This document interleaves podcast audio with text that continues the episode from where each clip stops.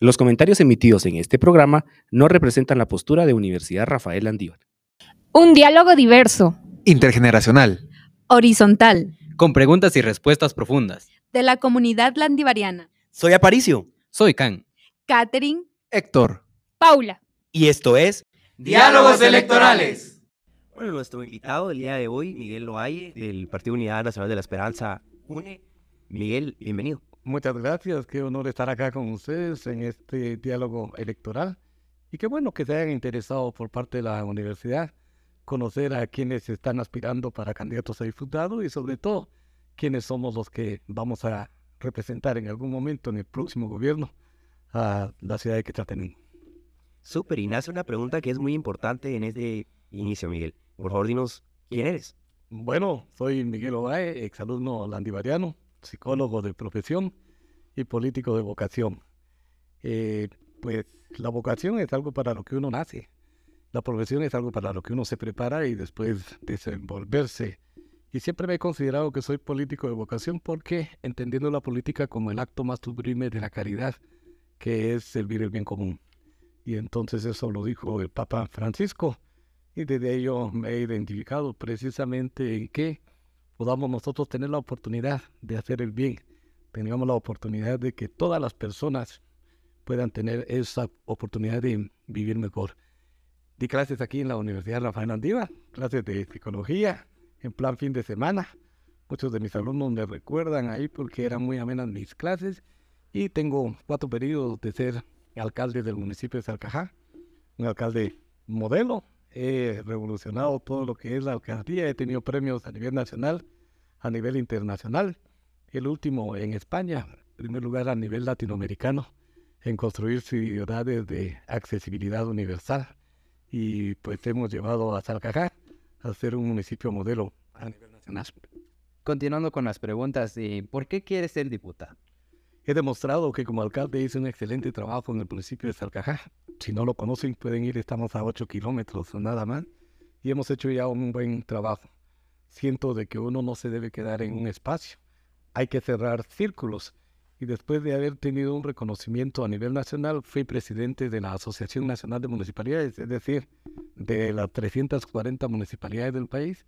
Creo yo que poseo el liderazgo, poseo el conocimiento y la experiencia para representar bien a los quetzaltecos y para generar incidencia no solamente a nivel departamental, sino que también a nivel nacional. Miguel, cuéntanos, así de forma específica, ¿qué planes tienes para Quetzaltenango? Nos hablabas de Salcajá y de los premios que has logrado, pero para el departamento, ¿cuáles son tus objetivos? ¿Qué planeas? Hay dos cosas que tenemos que entender de un congresista. Un congresista es el que propone leyes, el que aprueba leyes y el que imprueba leyes, que básicamente es el trabajo que nosotros tenemos que realizar. En esta propuesta me he integrado a la UNE porque considero que lo único que puede sacar a Guatemala de lo que estamos es la experiencia, el conocimiento y sobre todo la capacidad que se pueda tener para tomar decisiones.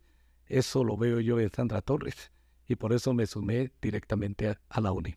Sin embargo, acá en Quetzaltenango estamos necesitados de obras de infraestructura, como lo que es la infraestructura vial, que es muy importante. Quetzaltenango ahora es un caos realmente lo que se tiene y necesitamos a través de pasos a desnivel o algunas otras construcciones viales de periféricos poder tener mayor accesibilidad a lo que es acortar tiempos en distancias y aprovechar mucho mejor el tiempo.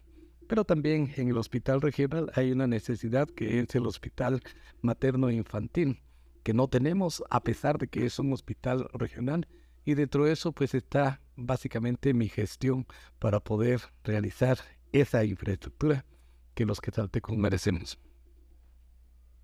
Miguel, este, siendo los jóvenes parte fundamental del desarrollo de Quetzaltenango, me gustaría lanzarte la siguiente pregunta, que es ¿qué propuesta o plan tienes para los jóvenes? Hoy todos hablamos y siempre, bueno, los jóvenes siempre hemos estado, siempre cada vez que yo daba clases, decía de que hace 100 años decían los señores de antes, los jóvenes están perdidos, con la juventud está descarriada. Y ya me va a tocar a mí empezar a decir eso. Los jóvenes de hoy ya no están pues, mal portados. Yo creo de que todos los jóvenes que necesitamos cuando somos estudiantes de la universidad y cuando queremos realmente pagar nuestros estudios, pues empleo. Y empleo se tiene que conseguir de dos formas.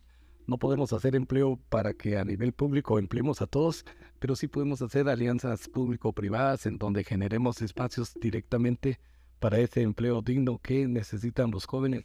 Porque hemos estado en conferencias en donde los jóvenes siempre les dicen, tienen que tener experiencia y todos los jóvenes, ¿cómo voy a tener experiencia si realmente no me dan la oportunidad? Entonces hay dos formas de generación de empleo. Una a través del Ministerio de Economía, en la cual se puede dar un 50% o un poquito más, dos terceras partes, para que las municipalidades empleen a profesionales o a estudiantes que puedan estar y de esta forma generar esa oportunidad, por lo menos planes pilotos de seis meses de empleo para que ya puedan tener experiencia.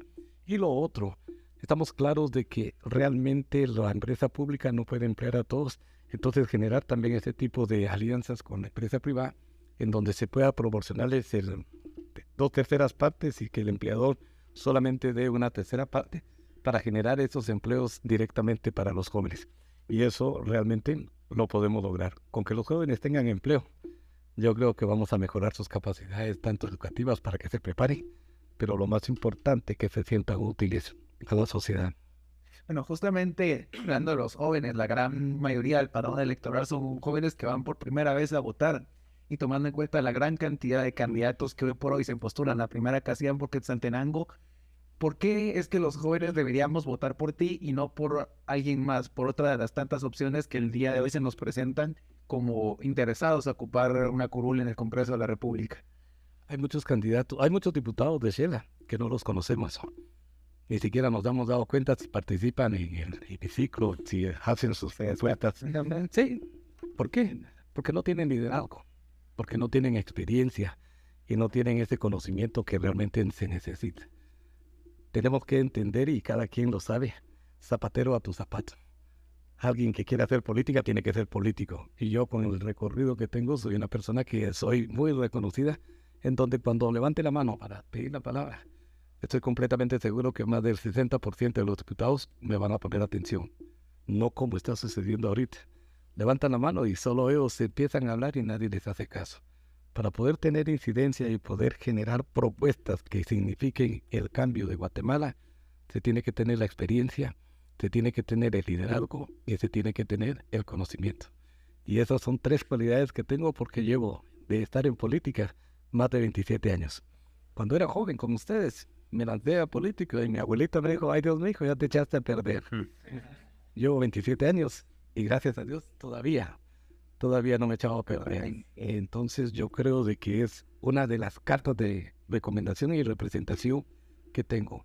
Obras que ya están hechas y realizadas y sobre todo el trabajar con transparencia. Y me propuse una cosa muy importante, que todos los que vivieran en el municipio de Salcajá tuvieran oportunidad de tener mejor calidad de vida y lo he logrado. Me voy con la frente en alto, puedo decirle a los alcajenses, estoy satisfecho. Y creo que muchos, inclusive jóvenes, que estudian aquí en la universidad y cualquier otra universidad, se sienten orgullosos del trabajo que hemos hecho. Por eso deben de votar por mí. Bueno, con esto hemos terminado entonces la primera etapa de, preguntas y abrimos el espacio a una conversación más profunda en esta segunda, esta segunda etapa. Me gustaría em, empezar, Miguel, a mí me da mucha curiosidad, eh, ¿por qué elegir la UNE? Por lo mismo que decía, son dos cosas que son fundamentales para haber eh, eh, preferido irme con la UNE. Primero, en que todos los partidos políticos nacen, crecen y se mueren inmediatamente. FCN no vuelve a ser gobierno. vamos, no vuelve a ser gobierno. En cambio, la UNE ha permanecido en tres, cuatro temporadas y se mantiene como la opción política número uno. Entonces, llegar a la UNE porque pienso que doña Sandra va a ser la próxima presidenta y siento que ella va a tener la capacidad de hacer bien lo que los hombres no pudimos haber hecho en la presidencia. Y número dos, porque se necesita para tener incidencia pertenecer a la bancada más fuerte de, Guatemala. Si uno llega solito, un diputado, una golondrina, no hace verano. Y entonces yo estoy completamente convencido de que la UNE va a ser la bancada más fuerte que el próximo año va a tener la presidencia de la República o haciendo gobierno Y entonces ahí sí podemos opinar, ahí sí podemos tener incidencia y ahí sí podemos decir, vamos a contribuir a que Guatemala salga adelante. Hay una esperanza y esa esperanza yo la he enfocado directamente en la UNE por la experiencia de doña Sandra, por su don de gentes y por su compromiso, especialmente a los más necesitados. Justamente eh, hablando de la bancada de la UNA, actualmente es la bancada más grande del Congreso. Eh, ¿Ya tienen a ustedes pensada una agenda legislativa nueva, continuar con la agenda legislativa que tienen en este momento? ¿O qué puntos crees que son los claves de la agenda legislativa que propones tú y la UNE para el próximo periodo de gobierno? Sí, tristemente una bancada que le dio la espalda a la secretaria general, doña Sandra Torres, y por eso admiro su liderazgo. A pesar de que la quisieron dejar a un lado, ella se ha mantenido y sigue líder, es la líder más grande que tiene Guatemala. Y por supuesto, cuando hacemos gobierno, miren, ¿qué pasó con Jimmy Morales? Llegó a ser presidente, pero no tenía bancada. O sea, no tenía un respaldo en el Congreso. ¿Qué pasa con Yamatei? Su bancada se ha hecho pues de algunas situaciones en donde hacen negociaciones debajo de la mesa. Y por eso es que logran varios consensos, pero se ha catalogado este gobierno como uno de los más corruptos que ha tenido Guatemala. Entonces realmente la agenda legislativa la vamos a hacer y la proponemos con el plan de gobierno que tiene doña Sandra directamente en varias, varias etapas. Salud, educación, seguridad, fortalecimiento económico, eh, dignificación del empleo, que se desaparezcan los contratos y que ya podamos contratar a todas las personas para que trabajando puedan aspirar a un retiro digno. Y eso pues lo va a lograr doña Sandra si la bancada de la UNI le apoyamos. Mire, eh, siendo la bancana, la bancada UNI la más fuerte y dentro del Congreso, este, de todos modos se necesitarían hacer alianzas con otras bancadas. ¿Lo has pensado? Y si es así, ¿con qué bancadas pensarías tú que se podrían hacer alianzas? Yo pensaría de que realmente todos participamos y nos ponemos un color, pero una vez terminadas las elecciones debemos quitarnos el, el color del partido con el cual llegamos y tenemos que vestirnos azul y blanco, todos debemos ser Guatemala. Y yo voy a hacer alianzas con los que no sean corruptos, con aquellos que no estén pidiendo algo debajo de la mesa para aprobar o ir algunas situaciones, porque a Guatemala solamente la sacamos adelante si sacamos la corrupción. Y la corrupción solamente se puede combatir con solvencia moral. El que es corrupto no puede combatir la corrupción. Y yo lo que he llevado durante los cuatro periodos de gobierno, no he admitido la corrupción. Y entonces tengo la solvencia moral para poder exigir que no haya corrupción. Nadie da lo que no tiene y nadie puede exigir aquello que nunca dio. Entonces yo considero que con todos los diputados independientemente del partido, que no sean corruptos, entonces vamos a poder negociar, vamos a poder platicar, vamos a poder generar el debate. Y ahí es donde está la experiencia y el conocimiento para persuadir y conquistar esos corazones de diputados que sean de otros partidos. Y justo hablaba sobre el tema de la corrupción y es un fenómeno que a Guatemala lo tiene en alerta, ¿no? A la sociedad de todo lo que ha pasado, ¿no? A mí me gustaría saber cómo, qué instituciones crees tú que merecen mayor fiscalización. Parte de trabajo de un diputado es la fiscalización, ¿no? Y con el tema de la corrupción, ¿cómo lo ves? ¿Qué instituciones merecen que se investiguen, que se analicen y que se, se vayan fiscalizando? Bueno, yo considero de que todas las comisiones y todas las instituciones, todos los ministerios son muy importantes, pero para mí lo fuerte es el ser humano. El recurso más valioso que tiene cualquier institución es el recurso humano y eso es a nivel nación. Y entonces, ¿qué es lo que afecta directamente? ¿Qué ministerios afectan directamente al ser humano? Salud, educación, eh, lo que es los programas sociales, porque tristemente hay programas sociales que los granos básicos se echan a perder en bodegas. Vaya, en bodegas, dicen, por lo menos estaban para, para darse otros en casas de funcionarios que se echan a perder. Eso debe terminarse, porque los programas sociales a través del Ministerio de Desarrollo Social es para ayudar directamente a la gente. En salud, que las medicinas pues, lleguen a las personas y que no terminen en la casa de los médicos. En salud, que realmente podamos nosotros ofrecer ese respaldo, especialmente a las personas que tienen escasos recursos. Los niños tienen mucha eh, deserción escolar porque los papás no tienen para poderlos mandar a la escuela. Través de Sandra Torres está ofreciendo un bono de 700 quetzales para que los niños puedan llegar a la escuela y de esta cuenta se puedan preparar y ser profesionales. Niña educada, decía en un rótulo cada vez que iba yo a Sololá. Niña educada, madre del desarrollo. Y entonces si lo hacemos eso con niños educados, jóvenes educados, menos embarazos a temprana edad y por supuesto más oportunidad de desarrollo y esperaríamos que con nuestro gobierno más oportunidad de un empleo digno. Nos ha hablado de, de trabajo, salud, educación. ¿Tienes pensado qué comisión de trabajo te gustaría integrar? y? Bueno, hay varias comisiones en las cuales uno quiere directamente participar, pero el trabajo y donde yo que te- todo quisiera enfocarme, si no es en la junta directiva, es un poquito para entender las necesidades del trabajo a través del Ministerio de Trabajo. Yo creo de que todos los que trabajan deben y merecen un empleo digno. Veo como una injusticia que hayan trabajadores que estén en 011, trabajadores que estén en 022 y trabajadores que estén por contrato, en los cuales pues no le generan un retiro digno.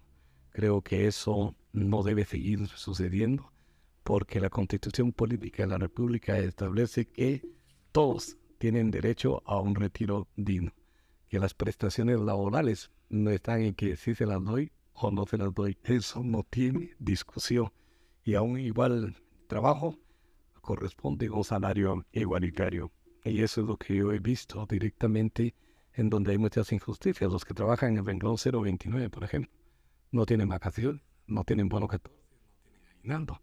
Y aparte de eso, en algunas circunstancias, los contratan solo para 11 meses. Entonces yo creo que esas desigualdades no se deben seguir permitiendo para que así podamos nosotros, pues, realmente como gobierno, establecer que en Guatemala todos tenemos los mismos derechos, las mismas oportunidades.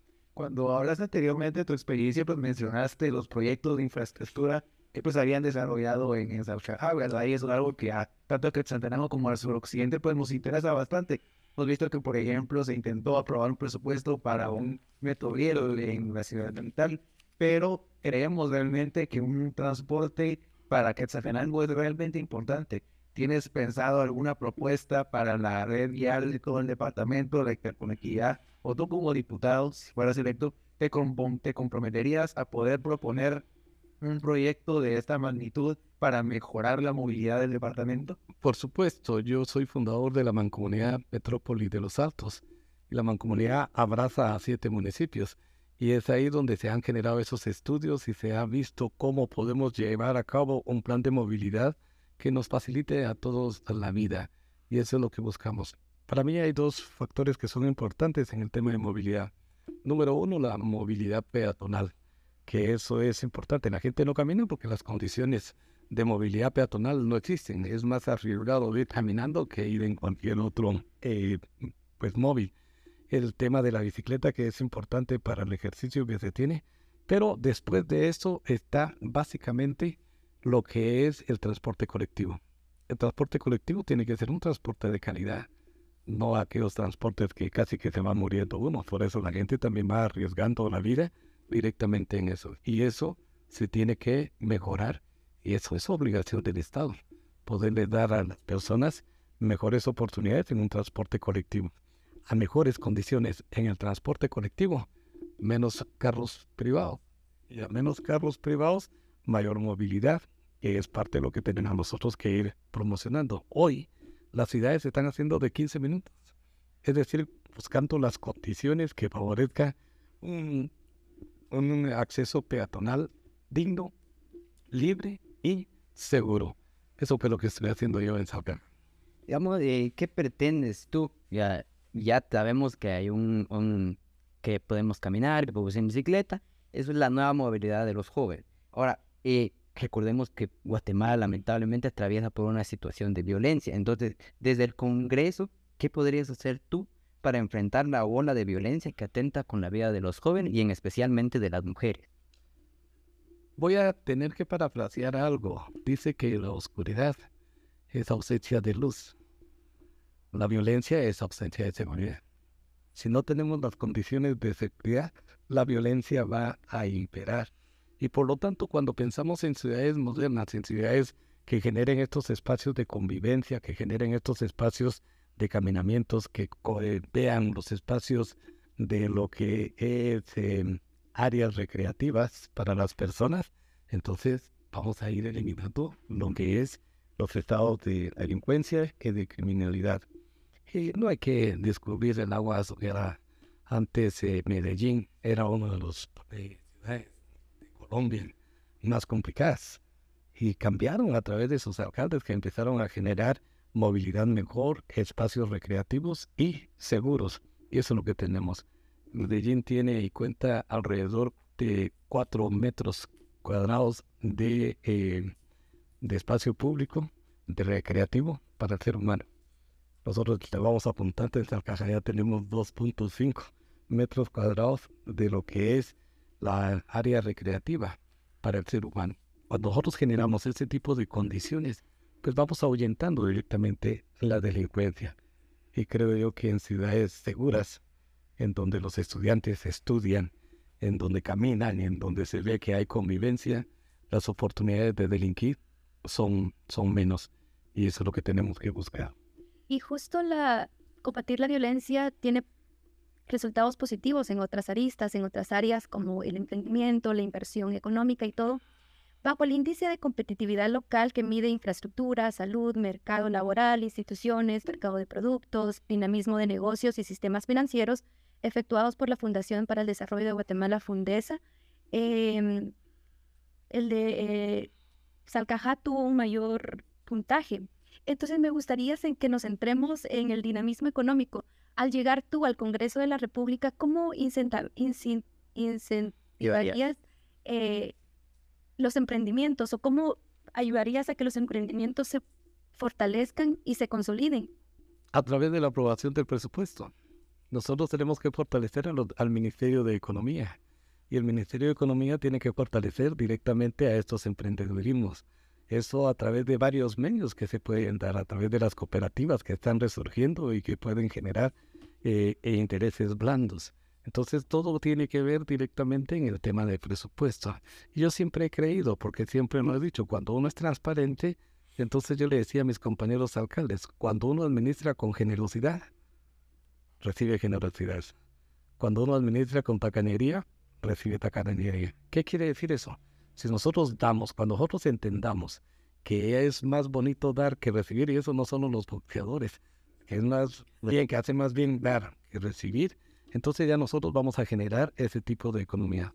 Los alcaldes, por ejemplo, no generan empleo porque no tienen recursos. No tienen recursos porque no generan empleo y entonces se convierte en un círculo vicioso. Entonces, ¿qué es lo que tenemos que ver? ¿Cómo generamos nosotros mejores ingresos? Pero esos mejores ingresos deben convertirse en qué? Generación de empleo. Y entonces con eso vamos dando otro círculo vicioso, pero que sea positivo. Y eso es lo que realmente tenemos que buscar. Miguel, pero hablando de, de legislación, digamos, o sea, ¿qué, qué consideras tú que Guatemala necesita, qué ley consideras que necesita una reforma urgente o, o qué ley dices, no, es- tenemos que crear una ley que haga esto? Bueno, lo que pasa es de que nosotros en Guatemala somos expertos en leyes. Somos el país que más leyes tiene, pero el país donde menos se cumplen las leyes. Entonces yo creo de que sí, tenemos que tener mucho cuidado en que las leyes no sean solamente aprobadas y que después se queden ahí en el tintero. Tristemente, en Guatemala nos hemos dado cuenta que se aprueba una ley y después se dan cuenta los congresistas de que estaba mal hecha. Y entonces se generan un montón de situaciones porque se generan las leyes sin contar con el financiamiento que permita que esas leyes puedan funcionar. Y me voy a ir al tema de ambiente. Desde el 2006 se creó una ley de aguas que todavía no ha sido eh, echada a andar.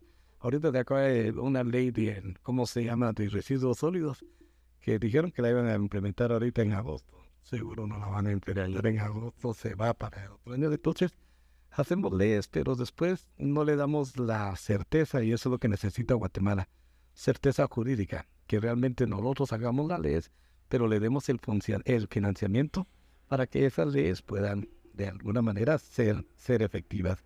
Y considero yo que ahorita el tema de una ley que pudiera proporcionarse es el tema del Internet, de los usos de los medios que estamos nosotros utilizando, porque a través de este tipo de, de comunicación hacemos mucho daño. O sea, La ley de ciberseguridad, digamos. ¿Tú crees que debió haber pasado esa ley? ¿Cuál? La ley de ciberseguridad. Sí, o sea, también, o sea, realmente para que nos proteja, para que nos cuide y sobre todo las alertas que se deben de tomar. Yo considero y siempre he creído la democracia, aunque un poquito débil, pero es la democracia. Y por eso tengo 27 años de estar en política. Y esto nos da la oportunidad de que nosotros participemos, que seamos electos o de elegir. Y eso es una cualidad que tenemos aquí en Guatemala. Y justo Miguel hablaba sobre tus aciertos, ¿no? Y los logros que has tenido. Justo en 2018 estaba revisando las noticias que Salcajá ocupó el segundo lugar en el ranking de gestión municipal de todo el país, según la CG Plan. ¿Cuáles serían tus mayores retos entrando al Congreso de la República? ¿Cuáles, cuáles serían los retos de Miguel? Y si pudieras mencionar cuáles serían tus desaciertos en tu carrera política para conocerte mejor, pues también te lo agradecería, ¿verdad? Algo en lo que tú hayas pensado, bueno, en, aquí fallé, pero se puede mejorar. Bueno, decirte que realmente los aciertos que uno debe llevar es que me convertí en un alcalde modelo. Y entonces demostrar que la re- cosa pública se puede administrar bien, ese fue el primer reto. Primero, que era docente de aquí de la Universidad Rafael Antívar y mis alumnos miraban el trabajo y miraban cómo daba yo clases y entonces ese, ese era el reto. Yo no podía quedarles mal porque estaba formando profesionales. Y entonces eso, el poder llevar y decir, miren, soy un alcalde que ha demostrado que las cosas se pueden hacer bien. Mi reto más grande para el Congreso es un- ser un diputado diferente. Un diputado del cual ustedes como landivarianos se sientan orgullosos de decir, ese es de la Landío, ese es mi diputado, ¿sí? Y mi mayor desacierto podría ser pasar desapercibido. Que después de que ustedes hayan votado por mí, cuatro años pase yo en el Congreso, ni fu, ni fa, y que digan ustedes, ¡ah, la qué decepción! Tan bonita entrevista nos dio. Miguel, Pero no. se nos está acabando el tiempo, pero no me gustaría irme sin, sin que me dijeras estás a favor de una reforma a la ley electoral y partidos políticos. Por ¿Crees que no va a mejorarse? Claro, yo considero de que sí tenemos que ver cómo elegimos no por casillas, sino cómo elegimos personas. Porque eso es lo más importante. A nosotros no nos gobierna solo el partido, porque ya les dije, el partido es solamente el barco, el color, pero después todos somos guatemaltecos. Y creo yo que se deben elegir directamente a las personas por su capacidad, por su trabajo, por su entendimiento y sobre todo por su compromiso con Guatemala. Así de que eso es lo que yo he visto, es lo que tenemos y a eso es a lo que yo me estoy dedicando. Súper, y bueno, antes de, antes de terminar, nos gustaría, eh, Miguel, eh, escuchar de tu viva voz, bueno, te deseamos lo mejor, que la gente tome la decisión, pero si la, la gente decide que tú nos representes, nos representes en el Congreso, ¿te comprometes a regresar a este espacio el año siguiente? Por supuesto, es lo que me ha hecho a mí ser cuatro veces electo en Salcajá, porque siempre que tengo la oportunidad, tuve la oportunidad de ir a las, comunidades. Les decía, vengo como candidato, pero cuando sea alcalde voy a regresar. Entonces aquí a ustedes lo miren. Vengo como candidato a diputado, pero primeramente Dios, dentro de un año voy a ser diputado y voy a estar acá con ustedes, porque al final de cuentas tenemos que darle la cara a la gente que nos eligió y como el que nada debe, nada tiene que esconder. Así es de que la transparencia es lo que debe manifestarse y yo lo que quiero es que realmente motivar e inspirar a ustedes para que digan, chica, cuando yo me gradúe quiero ser también político para poder hacer y construir una Guatemala diferente. Ya para terminar, eh, ¿qué mensaje le puede dar a todos los jóvenes y a todas las personas que escuchen este podcast? Bueno, el mensaje de decirles es de que por favor acudan a las elecciones a elegir a sus próximas autoridades. Y por favor les pido de que no haya abstencionismo. Los jóvenes es el mayor grueso que pueden votar. Tristemente hay más de 1.800.000 que no están empadronados. Eso significa que no les interesa. Y qué triste que a los guatemaltecos, especialmente a los jóvenes que son el presente y futuro, no les interesa realmente elegir a sus autoridades. Y pues en el nombre de Dios tenemos la esperanza de que el próximo gobierno va a ser mucho mejor que este. Gracias, Miguel. Fue un gusto tenerte. Igual a los oyentes, gracias por escucharnos. Te invitamos a escuchar el próximo episodio. ¿Dónde nos acompañará? María de Lourdes Monterroso López de González, del partido Cabal. Esto fue Diálogos Electorales. Electorales.